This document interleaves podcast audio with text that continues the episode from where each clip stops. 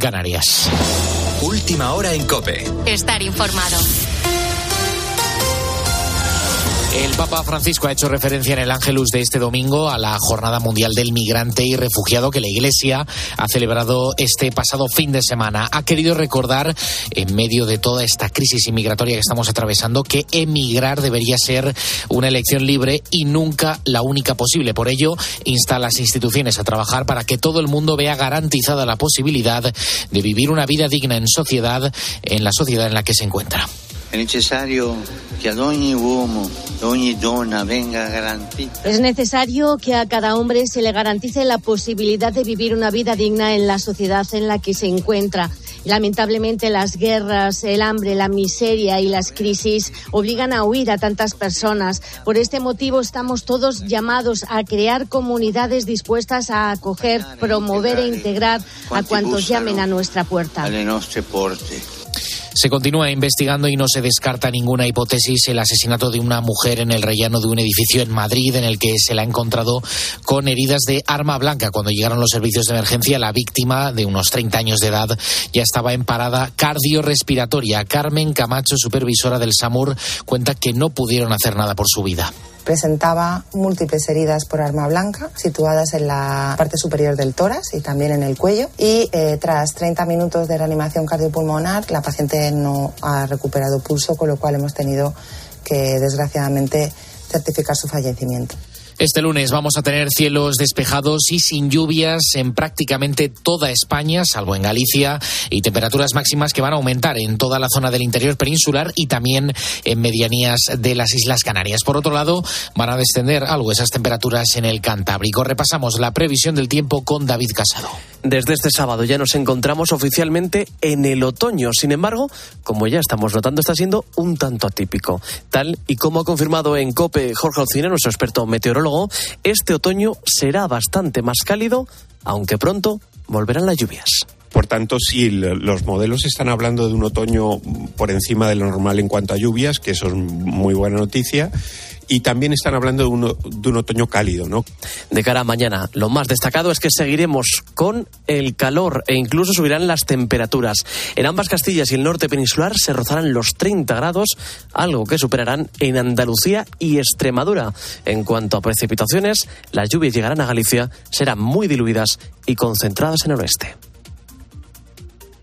Con la fuerza de ABC. Cope, estar informado. Y terminamos con un merecido galardón en la radio musical. Vamos, arriba del todo en la edición 11 del Rock FM 500, con una canción que venía en el álbum de debut más vendido de todos los tiempos. Este año, el Rock FM 500 lo gana el Sweet Child of Mine de Guns N' Roses.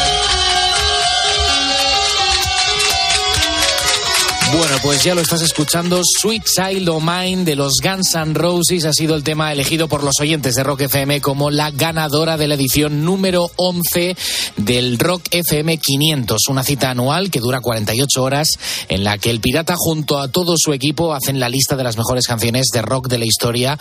Y ojo, porque nunca antes había ganado este temazo que forma parte de ese debut histórico de la banda angelina, como ha recordado el pirata, publicado en 1987 el Appetite for Destruction. Puedes consultar la lista entera en rockfm.fm y también consultar el resto de noticias en nuestra página web en cope.es. Sigues ahora en la noche de Cope con Adolfo Arjona. Cope, estar informado.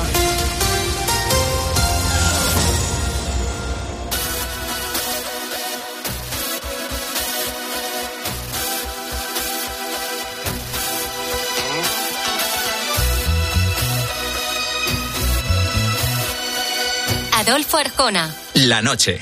Cope. Estar informado.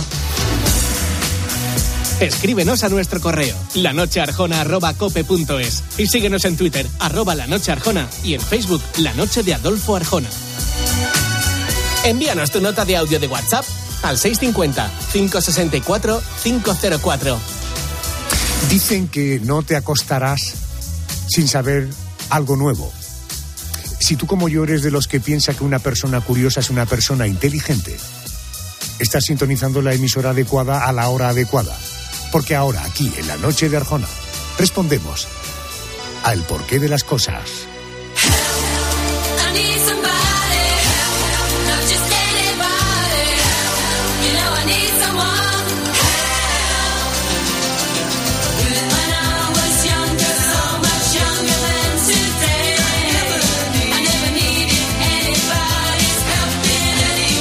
Las mujeres nos llevan mil años en este tema, en acudir a sus revisiones anuales con el ginecólogo o con la ginecóloga. Sin embargo, nosotros eso de ir al urólogo, si no es estrictamente necesario, nos cuesta. Y esto es un grave error. Oiga, ¿por qué debemos cuidar y revisar nuestra próstata? Acudo a un, a un urólogo prestigioso, director de la clínica Premium en Marbella, es experto en robótica y en inteligencia artificial, doctor Gonzalo Sanz. Doctor, muy buenas noches y bienvenido a la COPE. Hola, muy buenas noches, muchas gracias. Gonzalo, eh, primero dos cuestiones prácticas. La primera, y aunque todos más o menos la situemos, eh, ¿dónde se encuentra exactamente la próstata? Y la segunda, ¿cuál es la función de la próstata? La próstata se encuentra eh, debajo de la vejiga, en la pelvis, y la función es una función estrictamente reproductora. La próstata es una glándula que produce sustancias que acompañan al semen. Y esto eh, lo que genera es que los espermatozoides tengan más capacidad de poder tener fertilidad. Por lo tanto, es una próstata que solo existe en el varón y que produce sustancias que acompañan a los espermatozoides. Eh, debo entender, por tanto, que cuando un hombre ya no puede fecundar, la función de la próstata ha dejado de tener utilidad.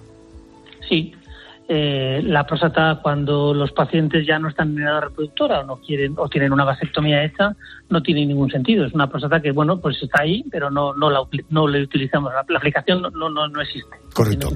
Oye qué enfermedades asociadas a la próstata son las más frecuentes cuáles son los problemas de próstata más habituales hay tres, básicamente. El primero, las prostatitis, las infecciones de la próstata, que por estar en un enclave, en una situación muy estratégica, pues cuando se inflama produce gran dificultad miccional porque rodea el conducto urinario, rodea la uretra. Entonces, una inflamación en esa tubería hace que orinemos con menos fuerza, más dificultad y que puede pasar que incluso no podamos orinar. Esa es la primera. Y luego hay otros dos que son situaciones degenerativas que crecen y que aumentan con la edad, que son el crecimiento de la próstata benigno, que llamamos hiperplasia, o un crecimiento maligno que llamamos cáncer. Cualquiera de los dos pues tiene que tener tratamiento y por eso las revisiones urológicas son tan importantes. Correcto. ¿Hay síntomas fácilmente identificables de que algo no va bien en la próstata? Y, hago una advertencia. He leído en algún sitio, y por favor sácame del error, eh, eh, en caso de que no sea cierto, el tumor prostático es asintomático en la mayoría de los casos en sus estadios eh, iniciales, cuando, cuando realmente es importante diagnosticarlo, es cierto, la mayor parte de los tumores, cuando son tumores fácilmente curables, no tienen prácticamente sintomatología. Por eso son tan importantes también las revisiones, porque tenemos que detectar algo que no nos está dando ninguna señal de alarma. ¿no? Sí es cierto que algunos patrones benignos e incluso cánceres avanzados producen síntomas urinarios y estos pueden ir desde simplemente levantarse un poquito más por la noche o tener menos fuerza o, tener que ir rápidamente a orinar a situaciones como la de orinar sangre, no poder orinar o afectación de la función de los riñones. Entonces, el abanico es muy variable, pero es cierto que es de esos tumores que para cuando nos da síntomas, la mayor parte de las veces es un poco tarde. Entiendo. Eh, ¿Por qué es importante cuidar la salud de la próstata? ¿Por qué son importantes las revisiones? Y dígame en qué consisten esos chequeos. Es muy importante porque es el cáncer más frecuente en varones, porque si todos tuviésemos, si todos cumplísemos 100 años, pues probablemente el 95% de nosotros desarrollaríamos un cáncer de próstata. Es una enfermedad que se desarrolla con la edad. En autopsias de pacientes mayores de 90 años, más del 80% tenían cáncer de próstata, aunque no habían muerto de ello. Entonces, según va aumentando la esperanza de vida, es más fácil que desarrollemos lesiones y problemas en la próstata. Y eh, ¿En qué consisten las revisiones? Pues son muy sencillas. Las revisiones inicialmente es una ecografía y una analítica. Cuando alguna de, las, de estas dos cosas no está bien es cuando hacemos el tacto rectal. Pero si las dos situaciones, tanto la ecografía como la analítica, están bien, en muchas ocasiones podemos obviar el tacto rectal, que es una situación desagradable y que es la que hace que nuestros pacientes, los varones, no vengan a las revisiones, básicamente. Entiendo. El tacto rectal consiste básicamente en la penetración digital, ¿verdad? El tacto rectal, hombre, nosotros tenemos la ventaja de que a diferencia del cardiólogo que no puede tocar el corazón o el, el hepatólogo, el del hígado que no puede tocar el hígado, nosotros podemos tocar la próstata porque está muy cerquita de la parte final del recto y con un a, medio dedo de distancia podemos ver si hay algún nodulito o algún tumor o alguna cosa que es verdad que solamente se manifiesta cuando el tumor es avanzado, pero que no tiene no cuesta dinero, prácticamente un tacto rectal, no tiene riesgos y dicen lo de siempre, ¿no? De que el que no mete el dedo mete la pata. este acto de amor preventivo eh, es doloroso. bueno, no, no es doloroso, es desagradable, pero no, hombre, la, por el canal rectal eh, habitualmente el calibre de, de, heces es mayor que el calibre de un dedo, o sea, es, con una buena lubricación es desagradable, pero no, es, no, no, es, no es doloroso en absoluto. Entiendo. ¿A qué edad conviene que los hombres comencemos a acudir al urólogo a revisar nuestra próstata? Si no hay antecedentes familiares, si dentro de la familia no hay ningún cáncer de próstata, hiperplasia o problemas de mama, porque están relacionados, pues a partir de los 50 años una vez anual. Eso es lo que recomienda la OMS. Si hay cánceres de próstata, si hay algún familiar o algún antecedente, entonces entre 40 y 45 si no hay un antecedente familiar, eh, pidiendo un, lo que se denomina PSA en un análisis de sangre, ¿sería suficiente o es recomendable en cualquier caso ir a hacer alguna revisión? Si no hay síntomas, si uno no se levanta por la noche, si no ha notado que con menos fuerza, no hay sangre, no hay molestias, no hay dolor, con un marcador pedido por el médico de cabecera muchas veces es suficiente. Si a esto se acompañan algunos síntomas, entonces sí que hace falta una ecografía y alguna otra prueba como es una flujometría, que es orinar en una máquina, todo pruebas muy sencillas. Eh, sé que usted desarrolla una técnica pionera en España, eh, trata la hiperplasia, recordamos que la hiperplasia es como un aumento del tamaño de la próstata, eh, con un robot que emplea la inteligencia artificial. Exactamente cómo funciona esta técnica, qué hace usted y qué hace el robot. Pues la verdad es que el robot hace casi todo. Nosotros lo que hacemos es hablar con el paciente y escoger, decidir, que yo creo que es lo más importante, a qué paciente le puede beneficiar el procedimiento y a qué paciente no. La máquina, eh, en lugar de cortar con, energía calorífica, con el bisturí eléctrico, con un láser, eh, corta con agua. Es como una máquina que corta como las máquinas que cortan el mármol con esos chorros de agua tan finos, o sea, la máquina, eh, tú haces una ecografía y le dices con un ratón, punteas dónde quieres que corte y por dónde quieres que respete para que no tenga problemas el paciente en el mundo sexual, en la vida sexual o en la continencia, le dices dónde quieres que corta y la máquina te corta por ahí. Entonces, eh, además, ajusta un poco la resistencia de los tejidos, la máquina va, hay que alimentar a esa máquina, pero en realidad es que lo hace casi todo. Oiga, estamos hablando todo el tiempo de hombres, porque las mujeres no tienen próstata. No, las mujeres, las mujeres tienen. Eh, nosotros somos los especialistas del órgano reproductor masculino y el órgano reproductor femenino, los especialistas son los ginecólogos. Pero también somos especialistas del órgano urinario, del eh, de los riñones, la vejiga, y en las mujeres tratamos los cánceres de riñón, los cánceres de vejiga, hacemos el trasplante renal, las piedras, las infecciones urinarias, la incontinencia, los cistoceles, las caídas, los prolapsos vesicales, o sea que las mujeres también son grandes eh, clientes nuestros. Entiendo. Eh, eh, en su caso, siendo urólogo, usted cuando pequeño sus papás le educaron en el manejo del instrumento del piano? Quiero decir, ¿sus dedos son delgados y largos o son dedos porretones? Mira, yo soy uno de los de los urologos que hacen los tactos a otros urologos porque tengo la suerte de tener los dedos finos y largos. Esto es una ventaja, ¿eh? Esto es una ventaja entre los de mi profesión, porque mis pacientes no saben cómo son mis manos antes de venir. Pero bueno. Eh, termino. ¿De dónde surge la vocación de alguien que, entre otras cosas, eh, penetra o tiene este acto amoroso preventivo? pues mira, eh, en Estados Unidos la urología es la especialidad, la segunda más frecuentemente escogida. Eh, hay especialidades muy, muy, muy bonitas en el libro, como es la neurología o la psiquiatría, que luego en su ejercicio práctico pues no tienes mucha capacidad de cambiar la vida de las personas porque el Alzheimer no tiene cura, los tumores cerebrales tienen muy mala solución y sin embargo nosotros tenemos mucha capacidad de curar los cánceres de próstata si los detectamos pronto, los cánceres de vejiga, el riñón, hacemos trasplantes, una especialidad tan extensa y con tanta capacidad de cambiar el curso natural de las enfermedades que el ejercicio práctico es muy satisfactorio, mucho más que otras especialidades con más brillo y con más glamour, ¿no? Ahora lo entiendo, ahora lo comprendo. Doctor Gonzalo Sanz, ha sido todo un honor tenerle en el programa. Muchísimas gracias. Un gusto para mí. Muchas gracias a vosotros. Gracias, señor. ¿Cuál es tu percepción del paso del tiempo? ¿Eres de los que cree que pasa rápido? ¿Rápido? ¿O lento? Hagamos un sencillo ejercicio y recordemos noticias ocurridas una semana como esta, pero de hace justo un año.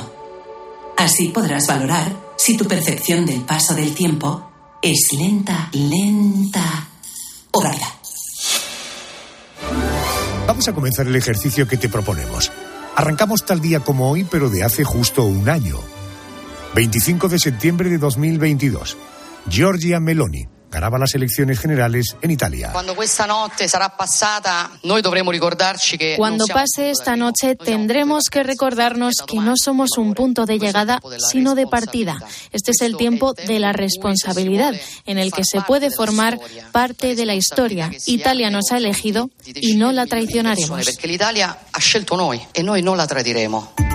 Meloni, periodista de profesión, lidera Hermanos de Italia, un partido de ideología conservadora y nacionalista que ha sido descrito por muchos medios de comunicación, Andrés, como de ultraderecha. Así es, Arjona, casi un mes de la... después de esas elecciones, Meloni se convertía en la presidenta del Consejo de Ministros de la República Italiana. Era la primera mujer de la historia en asumir el cargo. Ya ha pasado un año de las elecciones generales que convirtieron en presidenta de Italia a Meloni.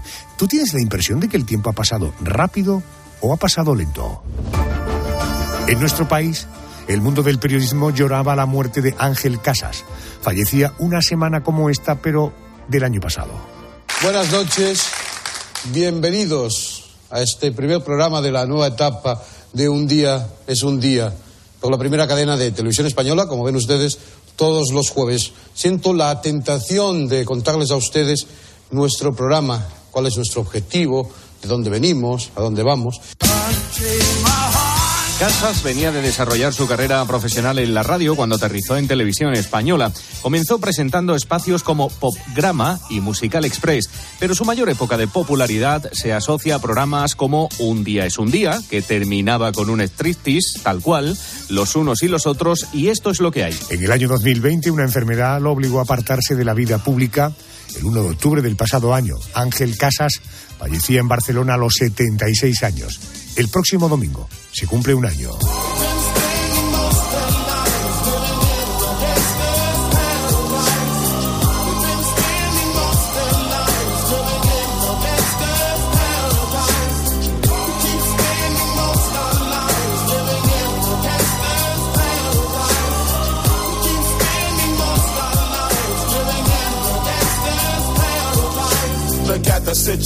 Hace un año también nos decía Dios el rapero Julio. Alcanzó el éxito con una versión de una canción de Stevie Wonder.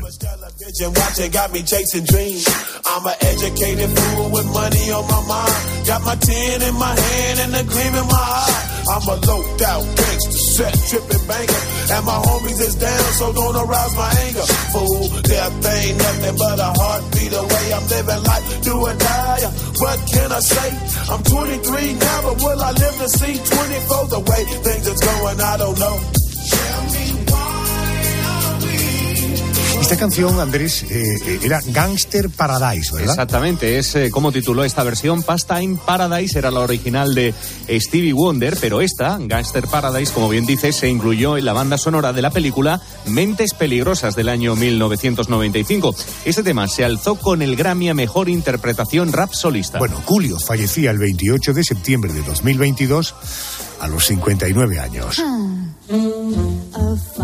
Terminamos este ejercicio de memoria hablando de cine, porque una semana como esta, pero de 2022, se estrenaba una película muy recomendable que se llama Blonde. Exacto, en la película la actriz Ana de Armas se metía en la piel de Marilyn Monroe. Algunos dicen que es Monroe, yo he dicho toda la vida Marilyn Monroe. Papel eh, por la que Ana de Armas estuvo nominada al Oscar a Mejor Actriz Protagonista. No soportaría rodar otra escena como Marilyn Monroe. Soy Norma Jean. Sigo siendo ella aunque esté rodeada de cámaras. Marilyn Monroe solo existe en la pantalla. I wanna be kissed by you, just you, nobody else but you. I wanna be kissed by you. Es increíble cómo una canción podemos asociarla a una imagen. ¿Quién no oyendo esta canción no la asocia a la imagen de una rubia preciosa en la gran pantalla, verdad? Acaba de estrenar, déjame que te hablar de otra mujer, acaba de estrenar nueva temporada en las mañanas de Canal Sur Televisión al frente del programa Hoy en Día, cadena donde hace tiempo Canal Sur el programa hacía también o hace el programa Gente Maravillosa y además por si esto era poco, ha debutado en Masterchef Celebrity. Toñi, ¿cómo se llama tu plato? Aires de San Lucas. Qué bonito. hija. Yo creo que con este plato tengo que volver a San Lucas pidiendo un poquito de perdón. De rodillas. De rodillas, vale. Os he hecho un plato donde la, os he puesto la manera en la que la como. Por una parte a la plancha y por otra parte cocidas. Bueno, es una presentadora todoterreno, se llama Toñi Moreno. Toñi Moreno, buenas noches. Te estás riendo, ¿no? Te estás riendo, te queda, te queda un poco, te queda un poco, qué locura. Ha sido una locura. Mira. Pero bueno, feliz, que buenas noches. Buenas noches. Parece que tu idilio con Canal Sur sigue siendo muy especial. ¿Y ¿Cómo fue ese reencuentro en el que llegas incluso a emocionarte? Eh, el, el encuentro con Canal Sur, me dices que Sí, con el- con el- las mañanas. Exacto. Es que yo de Canal Sur no me fui nunca. O sea, siempre he podido compaginar cuando el tiempo me ha dejado eh, alguna intervención, algún programa en Canal Sur con uno a nivel nacional. Eh, estoy con gente maravillosa que el año pasado fuimos el programa más visto de toda la cadena y, y- y emocionada con ese programa. Entonces me ofrecieron la mañana vivir en Málaga, ¿qué te voy a decir a ti? O sea, no puedes decir que no a eso, por favor. Y entonces, pues, pues nada, estoy muy contenta, eh, muy emocionada. Llevamos ya tres días mm, con unos resultados muy buenos y un equipo estupendo de Secuoya. Así que no me cambio ahora mismo por nada, ni, por, ni por los huevos de Choco. Mira, eh, Toñi, has hecho programas en, en- en cadenas nacionales, en cadenas autonómicas, en Canal Sur. ¿Es distinto trabajar eh, para una cadena nacional y para una cadena autonómica? ¿Hay que cambiar mucho el chip? Pues mira, yo no. eh, lo que es distinto es dependiendo del formato que tengas que presentar. Yo afortunadamente he tenido que he podido eh, experimentar en muchos, en magazines, en actualidad, en entretenimiento. Eh, eso es lo que cambia. Al final eh, tú estás con tu programa, da igual donde estés, ¿no? A lo mejor puedes notar que en una televisión privada hay más medios económicos, ¿no? Porque el inversor apuesta más por el entretenimiento, los platos son un poco más grandes, pero eso a mí no me, no creo que vaya a determinar que un programa tenga éxito o no tenga éxito, ¿no? Y lo estamos viendo ahora que hay tanta revolución en todas las cadenas, ¿no? Eh, Canal Sur tiene unos datos buenísimos, eh, siendo una televisión pública con un presupuesto bastante eh, mucho más corto, vamos, que, que una televisión nacional y, y, sin embargo está funcionando muy bien, ¿no? Eh, Te decía eh, televisión autonómica, televisión nacional. Déjame ahora que te lo plantee de otra manera. Televisión privada, donde has trabajado, y televisiones públicas, donde también has trabajado, en televisión española, ahora en Canal Sur. ¿Hay mucha Mm. diferencia? Eh, hombre, cuando estás en una televisión pública, que yo he estado en televisión española, en Canal Sur y en Telemadrid, eh, a ti no se te puede olvidar que quien te paga realmente es el que te está viendo, porque el dinero de esas televisiones, la mayoría del dinero sale de nuestros impuestos. Tú eres una asalariada de esa persona. Entonces, eh, tienes que tener cierto mm, respeto a ese, a ese, a ese sueldo que te están pagando y de, y de dónde proviene, ¿no?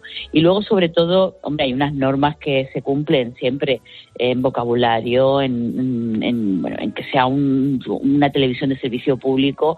En lo privado, pues lo privado al final es eh, pertenece a un grupo de inversores. Hay unas directrices que dependen un poco de quien esté en ese momento y te sientes un poco más, mm, no te voy a decir libre, no la palabra libre no es, pero pero bueno, eh, sabes para quién trabajas, a todos nos pasa, ¿no? O sea, cuando tú, mm, eh, tú cuando, y, le- y yo creo que le, le tiene que pasar pues a un señor que trabaja en un puesto en un supermercado, sabe lo que le gusta a tu jefe o lo que no le gusta, ¿no? Nadie somos libres del todo. Al final, eh, quieres agradar a la persona que te va a pagar el sueldo para que esté contento con tu trabajo, sin perderte tú, por supuesto, sin perder tu esencia y sin venderte, ¿no? Pero vamos, creo que ocurre en todos los trabajos. Fíjate, te presentaba yo como, como una profesional todoterreno. Decías tú que has tocado muchos palos en la comunicación y concretamente en la televisión. La gran mayoría de los oyentes de este programa eh, asocia a Antonio Moreno con eh, planteamientos de entretenimiento, programas de entretenimiento. En la profesión puede haber gente que opine que los programas de entretenimiento son como programas menores frente, no sé, a programas informativos que podrían mm. parecer programas mayores. ¿Esto tú qué opinas? ¿Cómo lo ves? Mira, yo mm, esta, este, esto lo he reflexionado mucho. Yo, afortunadamente, porque además tengo muchos años ya, porque este año le doy la vuelta al jamón, tengo 50 años, he podido estar en todo tipo de programas de actualidad. El año pasado lo hablamos tú y yo, hice lo de Dolores Vázquez, que es eh, documental. Luego he tenido programas de entretenimiento muy disparatados, ¿no? Eh, bueno, pues yo creo que es igual de serio entretener que informar.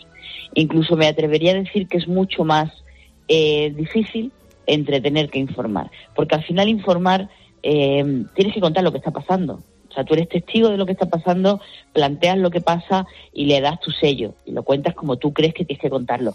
Pero eh, entretener es comerte el coco a ver cómo haces que el que está al otro lado se olvide de sus problemas, llore contigo y se ría contigo, ¿no? Entonces yo eh, creo que no hay nada más serio que el entretenimiento, ni nada más difícil que el entretenimiento. Yo admiro muchísimo a los cómicos, por ejemplo mucho más que a, las, personas que hacen teatro dramático, porque creo que es muy complicado eh, hacer reír. La próxima semana en este programa vamos a recordar la figura de Jesús Quintero cuando se cumple un año de su muerte. Un periodista que, en fin, después de leer mucha documentación y preparar el programa de la semana que viene, puedo decir que fue un periodista muy crítico consigo mismo. Antonia, ¿tú eres muy crítica con tu trabajo? pero hasta extremos que me dice la gente que me rodea, hija, no te castigues tanto, ni te ni seas tan mala contigo y tan dura contigo. Eh, mucho, mucho. Yo también creo que es la única manera de crecer. O sea, yo no, no he salido nunca satisfechísima. Ahora algún día sales y dices, bueno, pues hoy venga, me voy a dar un besito y voy a decir, eh, creo que ha estado bien y que el invitado se ha ido contento y qué tal. Y luego la audiencia si le ha gustado, pues ya estupendo pero yo en mi fuero interno siempre creo que lo podía haber hecho mejor. Soy bastante dura conmigo, la verdad, eh, a, niveles que me dice, la, ya te digo, eh, la gente que me rodea me dice, creemos que, te, castigas mucho. Hablando de grandes de la comunicación, hace poco nos despedíamos de Maritere Campos. Estuvo en activo hasta 2021 con 80 años. Acabamos de decirle adiós a Pepe Domingo Castaño. ¿Te ves haciendo programas hasta una edad muy avanzada? Mm, hasta que la cabeza me funcione y la gente me quiera. O sea, yo creo que eh, el día que deje de hacer esto será porque la gente ya no quiera verme o no quiera escucharme.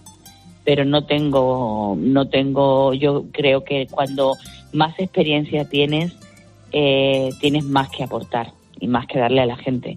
Yo creo que yo soy mejor ahora que cuando arrancaba, aunque estuviera más ágil y fuera más mona y más divertida, ¿no? Eh, creo que la experiencia también es un grado a la hora de, de comunicar. Y fíjate, o sea, Pepe Domingo Castaño, imagínate, mm, ha sido una pérdida irreemplazable. Y Teresa, ¿qué te voy a decir yo de Teresa? Si ha sido mi maestra, ¿no? Eh, se fue con la pena de no, de no, que no le daban un programa y se fue con esa pena. Y, y yo creo que cuando cuanto más mayor eres y más experiencia tienes, más puedes aportar a la sociedad.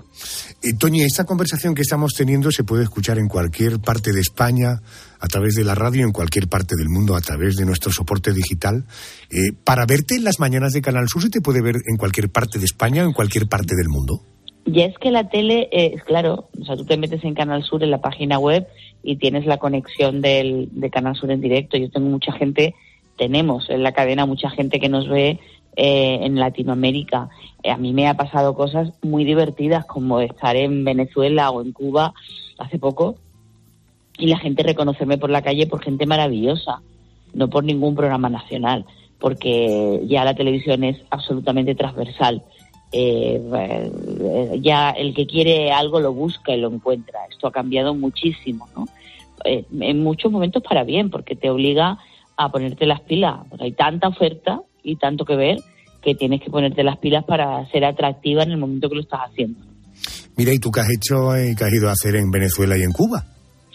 Pues yo de vez en cuando, ya me conocéis, me invento programitas de estos que me gustan y, me voy a hacer documentales. Y, una vez al año me, me quito el gusanito de, del periodismo, del que me gusta a mí, que es ese periodismo que ya no se paga que es el de ir a los sitios y contar lo que está pasando bien contado, con una cámara buena, con un equipo de cine, con y, eh, invito a alguien, eh, en, lío a alguien que tiene dinero y le digo, venga, subvenciona esto y me voy a hacer ese tipo de cosas.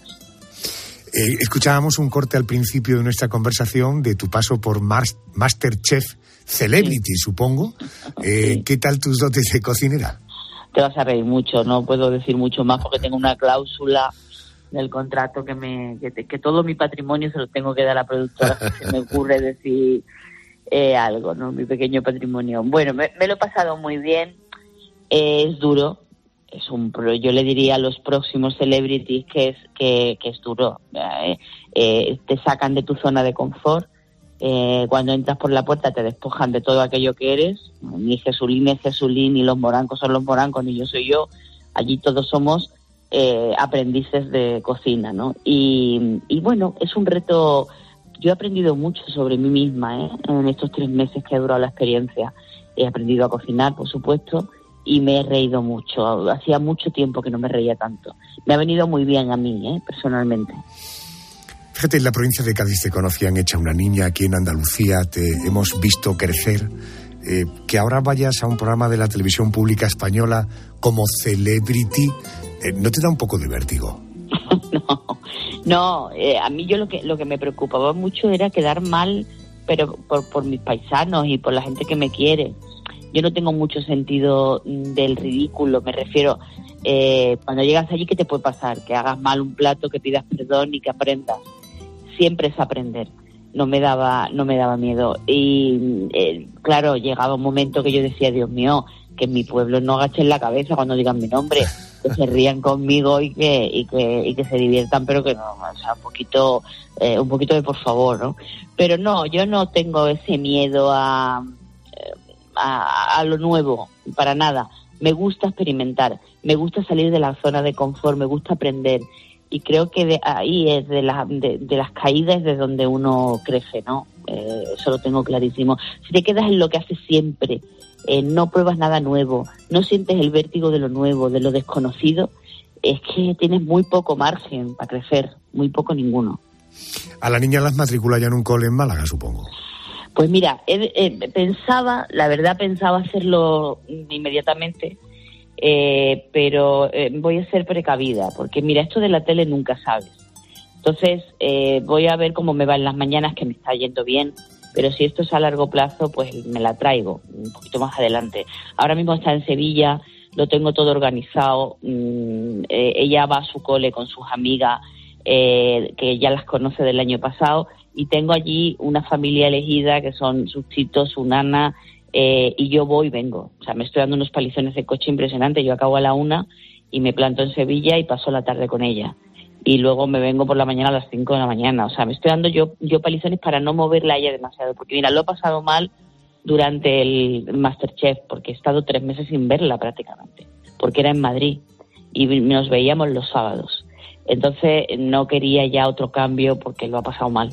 Y ella está bien. Ayer estuve con ella en Madrid, en, en, en, Sevilla, grabando gente maravillosa y ya muy graciosa. Mamá, ¿cuándo viene? Digo, mira, ya vengo el viernes vale, tráeme un regalito. Digo, sí, si no te preocupes que debe ser Joder, tres meses ha estado en máster, o sea que has llegado a fases muy... No te puedo, te digo tres meses por decirte ah, algo. Vale, vale, vale, vale. No te puedo decir si fue uno, tres o dos. No me metes en un lío, no puedo. Mira, una pregunta, una curiosidad. En el programa de la mañana eh, abordas eh, también mesas de, de, de reflexión, de opinión, de tertulia de actualidad y política, sí, sí, sí, sí, Política no, política no. Ahí está Teodoro León Gros, que lo hace mejor que yo, y están nuestros compañeros de la mañana, ¿no? Del Despierta Andalucía.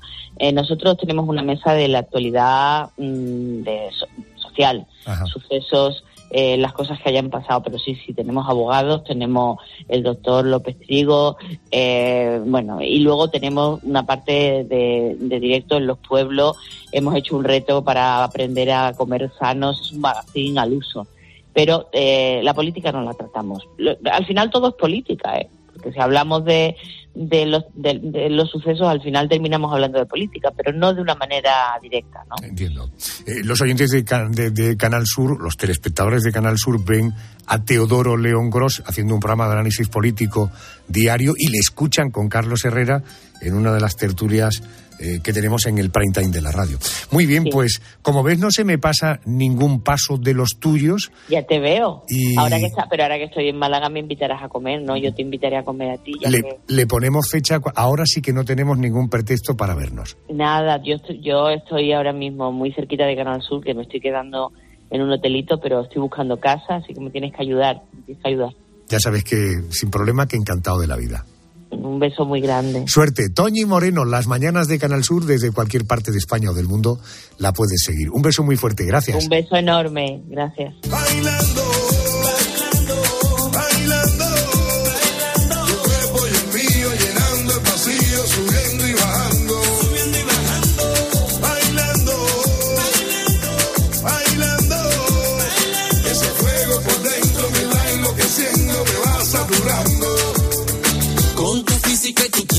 ahora mismo te pido que cojas un papel y un boli y dibujes un gato, seguro que vas a pintar unos ojos, unas orejas puntiagudas, un hocico con bigotes.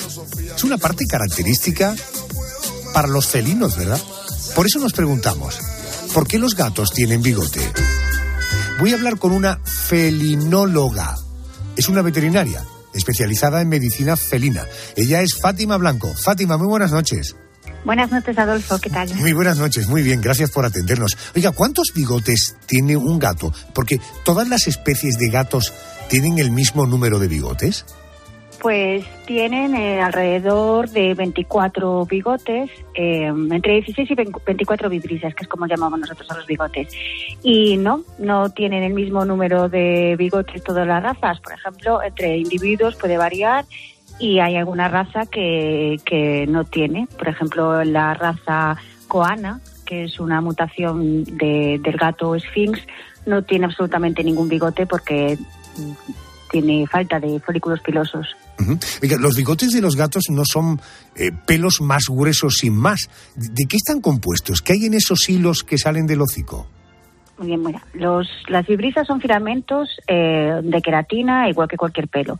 Lo que pasa es que son muchísimo más gruesas, son más anchas, son más profundas, están insertados en un folículo piloso especial eh, que está lleno de terminaciones nerviosas y, conectar al sistema nervioso. Y después la punta del bigote es un órgano sensorial conocido como propioceptor. A mi compañera Carmen Cerván, los gatos son de los animales favoritos suyos, ¿no? Seguro que tienes alguna curiosidad. ¿Cómo me conoces, Adolfo? Sí, yo le quiero preguntar a Fátima eso que tú planteabas al principio. ¿Por qué los gatos tienen bigotes? ¿Cuál es su función? Porque tienen una función. Eh, sí, son sensores eh, con, con, varias funciones. Sirven para orientarse, para captar la temperatura, para detectar corrientes de aire, percibir las distancias. Eh, cuando, por ejemplo, un gato quiere saltar, eh, tiene que medir la amplitud para eh, que no se queden encajonados en, en una superficie, eh, una estructura que sea muy estrecha y quieran pasar por ahí. también le protegen los ojos. Tiene muchísimas funciones. Por cierto, los bigotes los asociamos al hocico, pero no solo están ahí. No, eh, hay en varias zonas del cuerpo, están los supraciliares, que están encima de los ojos, los del mentón están por encima del labio inferior, perdón, por debajo del labio inferior, están los cigomáticos, que son los de la mejilla, los labiales sobresalen por debajo de la nariz y por encima del labio, son los que propiamente conocemos como bigotes, eh, están los mandibulares, que son los de la mandíbula, y, después están en las extremidades delanteras, justo en la parte posterior. Qué bueno, no sabía yo que los gatos tenían tantos bigotes. Oiga, si algún oyente piensa em, en recortar los bigotes a su gato, ¿Debe hacerlo? Es decir, yo estoy seguro que no debe hacerlo, pero ¿por qué no debe hacerlo? Por cierto, además, no sé si, si ese corte sería doloroso para el animal. Doloroso no, puede llegar a ser molesto. No duele, a pesar de que esté comunicado con, con raíces nerviosas, eh, pero sí que le puede molestar.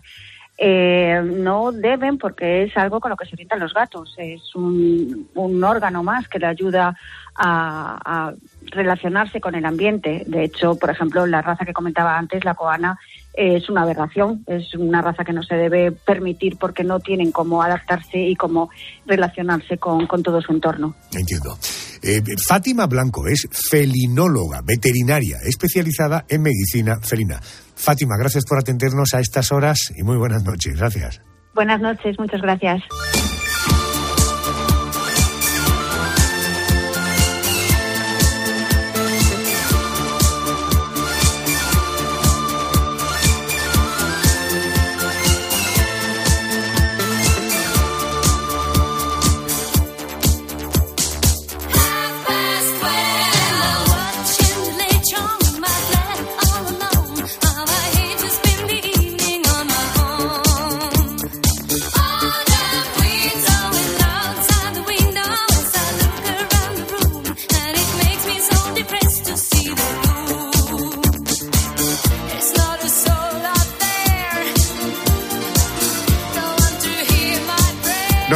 Si estarás de acuerdo conmigo que pones algo de ABBA y suena muy actual, ¿eh? porque los temas tienen muchos años, pero suena increíble. A mí me encanta eso de, ¿cómo era aquello? De la pantalla esa de sonido, que hacían un doblete, la verdad es que es espectacular con la cantidad de años que han pasado. Eso ¿eh? fue una singularidad que ellos supieron incluir en sus grabaciones, lo que se llamó la pantalla de sonido, que era superponer sonidos para que sonara de esta fantástica manera.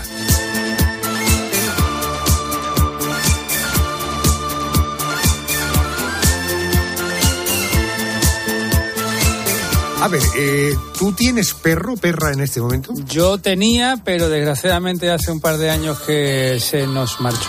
Bueno, eh, si tienes perro, seguro que más de una vez te has planteado la duda sobre cuál era el mejor pienso para su alimentación. Probablemente eso es uno de los debates que tenemos los propietarios de perros con más frecuencia. Los encuentras con distintos tipos de carne o de verduras, con vitaminas y minerales, con cereales especiales para cachorros o para perros de edad avanzada, o dependiendo de la edad o del peso del perro, unos u otros. Increíble.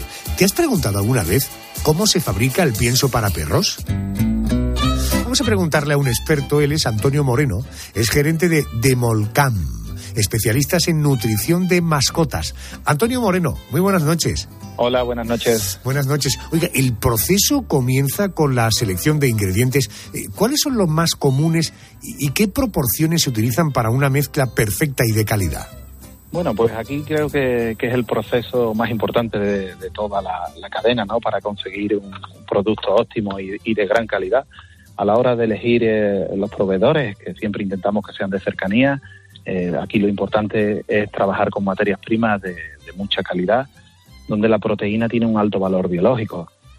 Y creo que este es el, es el éxito de al final conseguir un producto final inocuo y que sea que tenga un buen resultado.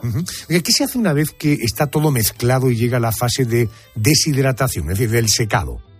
Sí, bueno, nosotros aquí principalmente lo que hacemos es, es una vez que nos llega la materia prima, comprobamos y analizamos que el producto es, de calidad y que organolépticamente reúne todas las condiciones para que pase a, producción, lo que hacemos es deshidratar eh, esa proteína, es decir, extraerle la humedad a bajas temperaturas y con esto conseguimos pues que esa proteína eh, tenga un alto valor biológico y además eh, que no, no desnaturalizamos. ¿eh? A bajas temperaturas, al, hacer esta, fase de deshidratación a bajas temperaturas, no desnaturalizamos la proteína y además eh, las condiciones organolépticas y fisioquímicas son de mucha calidad. Antonio, ¿qué tipo de vitaminas, de minerales se suelen añadir y, y por qué son tan importantes? Bueno, aquí en los piensos sí que se suelen añadir alguna vitamina, algún complejo vitamínico, minerales y, algún aditivo. Nosotros exactamente cuando deshidratamos no añadimos nada. Eso es algo que nos caracteriza y, nosotros no añadimos ningún tipo de, aditivo, ni minerales, ni vitaminas. Nosotros en la fase de deshidratado lo único que hacemos es traer humedad y con eso alargamos la vida útil del producto. Correcto. Perfecto. Eh, Pedro, tú has sido padre perruno, por tanto seguro que tienes curiosidades. Sí, a mí siempre me, me llama la atención el por qué el pienso para perros es un alimento tan seco. ¿Cómo se consigue que sea así? Bueno, pues como te he dicho antes, eh, el proceso de, deshidratado tenemos que conseguir como mínimo bajarle la humedad a un torno de y dejar el producto en torno a un 10%, de ahí para abajo. Si, si, si el producto no queda totalmente seco y no extraemos esa humedad, pues ahí podemos, podemos dar eh, un producto con bacteria, puede crecer alguna bacteria, puede crecer algún hongo algún algún indicio que el producto pueda deteriorarse. Por eso siempre hay que dejarlo por debajo del 10. Y Antonio, ¿se le añade algo para que su sabor sea más atractivo para el perro? Bueno, sí, hay muchas, hay, hay en los piensos secos que se le añade algún palatante, algún saborizante natural. Nosotros, exactamente en, los procesos de, de más naturales y deshidrataciones, nosotros no añadimos nada. Es decir, el perro cuando coge un producto nuestro y se lo come, se lo come porque de lo que está hecho el producto y la, y la calidad del producto le gusta, no porque le añadamos ningún tipo de saborizante ni nada. ¿eh? Nosotros no añadimos ningún saborizante ni ningún palatante. ¿Y qué diferencia hay entre un pienso, digamos, normal eh, con uno de, cachorros o para cachorros o para perros de avanzada edad? Bueno, sí, aquí hay principales diferencias donde en un pienso normal el complejo vitamínico, la fibra del producto y, algún complejo condroprotector, para un adulto, por ejemplo, tiene que estar balanceado y completo, pero para un cachorro no solamente debe de estar balanceado y completo. El complejo vitamínico, el calcio, necesita un poquito más de calcio, por ejemplo, un poquito Entiendo. ¿Qué, qué pasa si un humano eh, eh, se come por error algunas piezas de piensos para perros? Hombre, bueno, de pasar no pasa nada. Eh, ten en cuenta que eh, cuando hablamos de proteínas de alta calidad, nosotros, por ejemplo, en los snacks naturales eh, conseguimos y tenemos proveedores que son de consumo humano. Nosotros deshidratamos pechugas de pollo, que, es la misma que te puedes comer tú en tu casa. Simplemente no pasa a consumo humano porque igual las condiciones organolépticas son un poquito inferior a las de consumo humano, pero no contiene bacterias, no contiene ninguna ninguna ninguna anomalía el producto que esté malo. Si tú te comes un producto seco nuestro, un snack natural nuestro, no pasaría absolutamente nada. No puedes estar alimentado de esto, ¿no? Porque las carencias nutricionales nuestras requieren algo más, pero pero de pasar no te va a pasar nada. Correcto, pues ahí tienen. Sabemos un poquito más de lo que comen nuestras mascotas, nuestros queridos amigos perrunos. Antonio Moreno, gracias por atenderme. Buenas noches. Muy buenas noches. Encantado.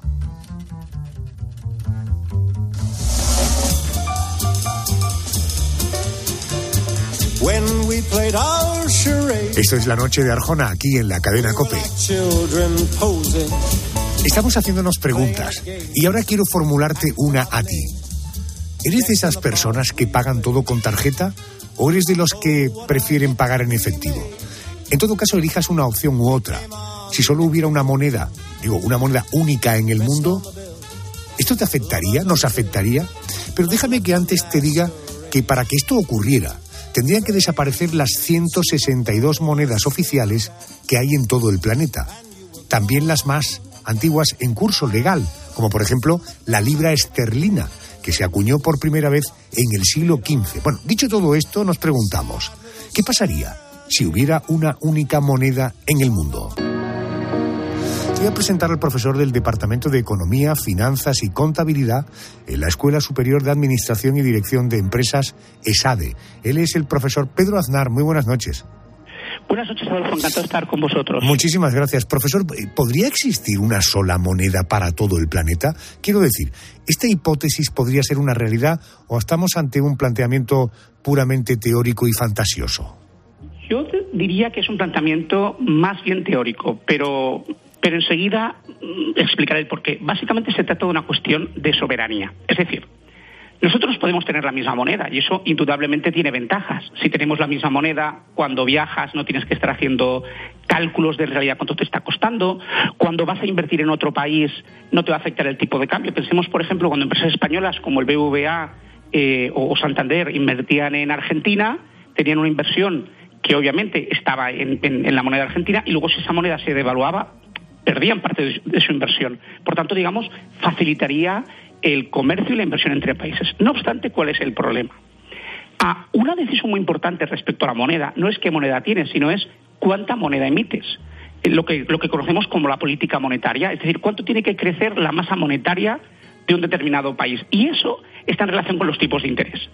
Si queremos que el tipo de interés suba, tiene que haber menos dinero, digamos en sentido contrario. Y si queremos que el tipo de interés baje, tenemos que emitir más dinero, que también tiene consecuencias en la inflación. Entonces, ¿qué ocurre? que si todos los países no tenemos el mismo ciclo económico, imagínate que en un país la economía va de muy muy bien, está creciendo tanto que te convendría frenarla un poco y en otros al revés. ¿Qué, ¿Qué haces? Porque con una moneda única universal para todo el mundo tienes que tomar una única decisión. Por lo tanto, hay una teoría eh, elaborada desde hace prácticamente 50 años que se llama la teoría de las zonas monetarias óptimas. Y la idea es, tú y yo podemos compartir moneda si tu economía y mi economía se parecen mucho y están sometidas a los mismos shocks. Por ejemplo, la zona euro.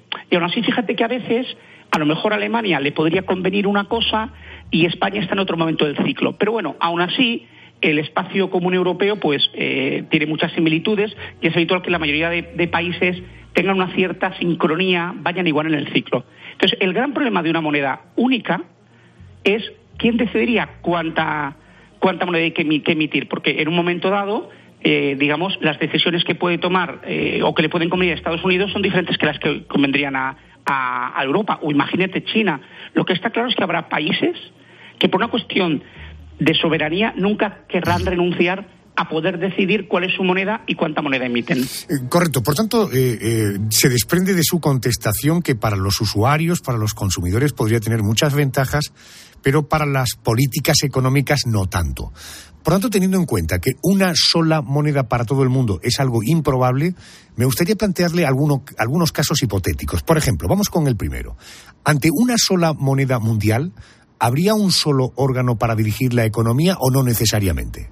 Habría necesariamente un solo banco central, pero luego los gobiernos sí que podrían decir, por ejemplo, sus sistemas eh, de impuestos, pero un solo banco central. Correcto. Eh, Yolanda, ¿alguna curiosidad para el profesor Aznar?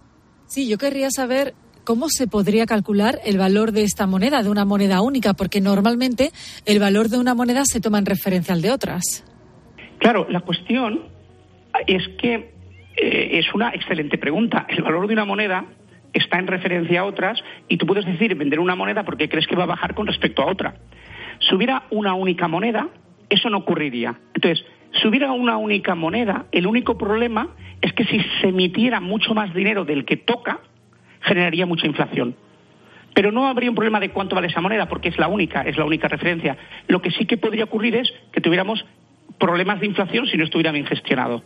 Y además de esa inflación, profesor, ¿sería bueno o malo que hubiera solo una moneda en el mundo?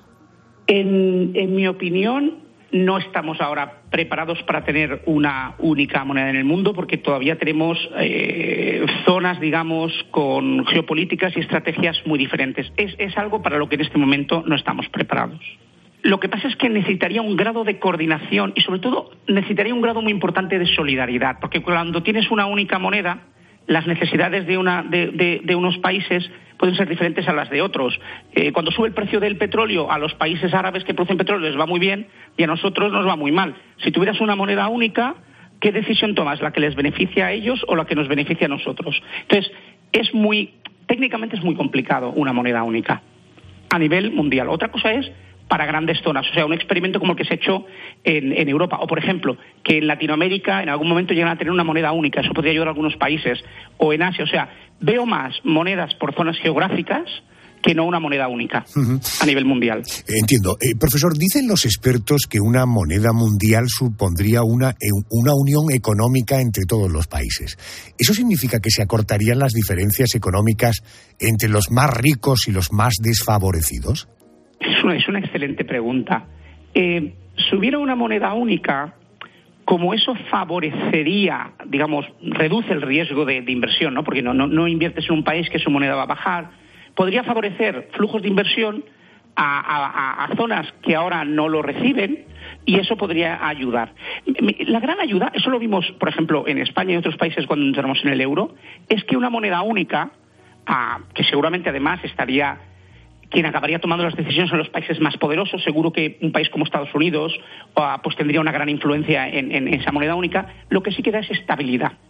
Lo que sí que da es estabilidad a países que a veces no la tienen porque sus monedas se deciden mucho en función de, por ejemplo, el ciclo electoral.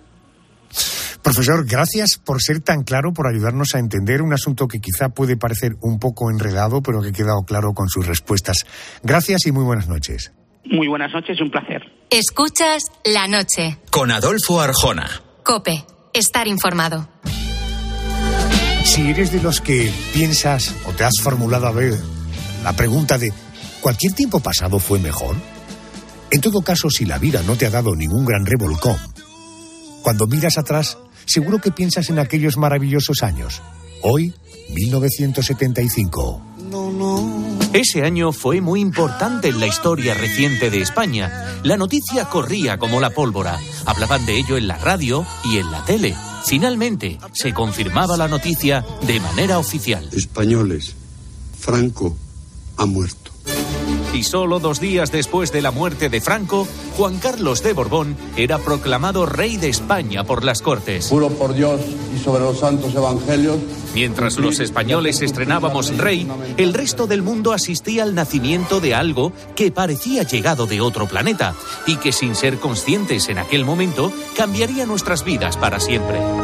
En 1975, dos hombres con pinta friki fundaban la empresa Microsoft. Sus nombres, Bill Gates y Paul Allen. Hay que confesar que, por aquel entonces, a los españoles nos gustaba más la televisión que los ordenadores, así que disfrutábamos viendo series como la protagonizada por un señor calvo como una bola de billar, el Teniente Colla. Bien, ¿quién descubrió el cadáver? Yo, señor. Pero si hay una serie del año 1975 que nos marcó para siempre, fue La Casa de la Pradera. ¿Vas a ser vaquero, papá? Voy a intentarlo, pequeña.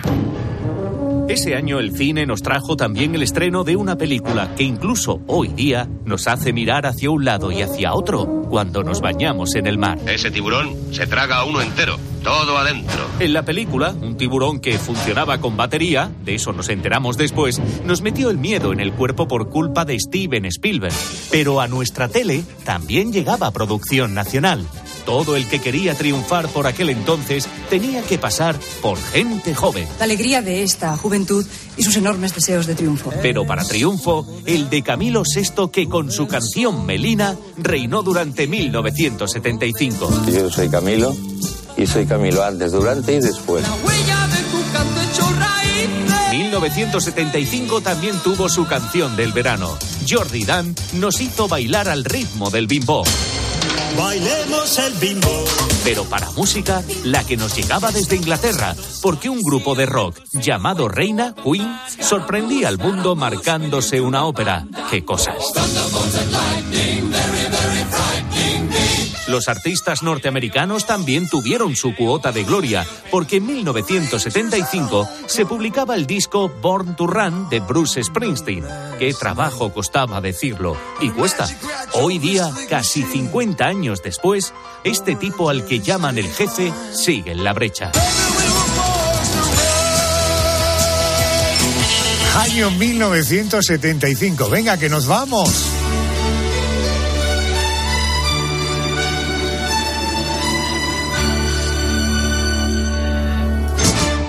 Radio continúa.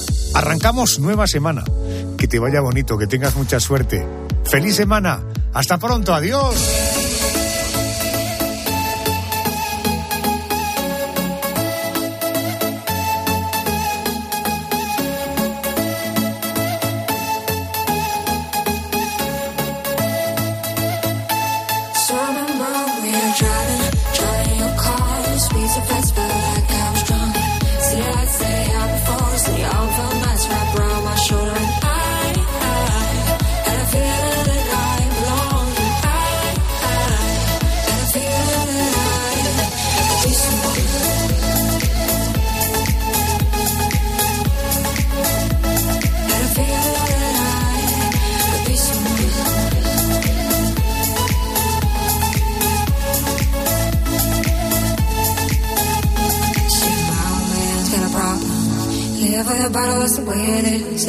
Too old for working. His body's too young to look like his. Mama went off and left him. She wanted more from life than he could give. He said somebody's got to take care of him. So I quit school and that's what I did. He got a fast car. We go cruising and said I Adolfo Arjona. La noche. Cope. Estar informado. Los protagonistas de la actualidad. Tengo el gusto de saludar al sexto presidente del Gobierno de la Democracia, don Mariano Rajoy. ¿Qué tal, señor presidente? Me alegro de saludarle. Buenos días. Muy bien, igualmente. Se sientan cada mañana con Carlos Herrera. El señor Sánchez dijo que cree que es un error haber judicializado una crisis política. Cuando era usted presidente, ¿recuerda que en algún momento le hiciera esa observación? No, en absoluto. Nosotros pactamos el 155 y... De lunes a viernes, de 6 a 1 del mediodía, las preguntas las hace Carlos Herrera en Herrera Incope.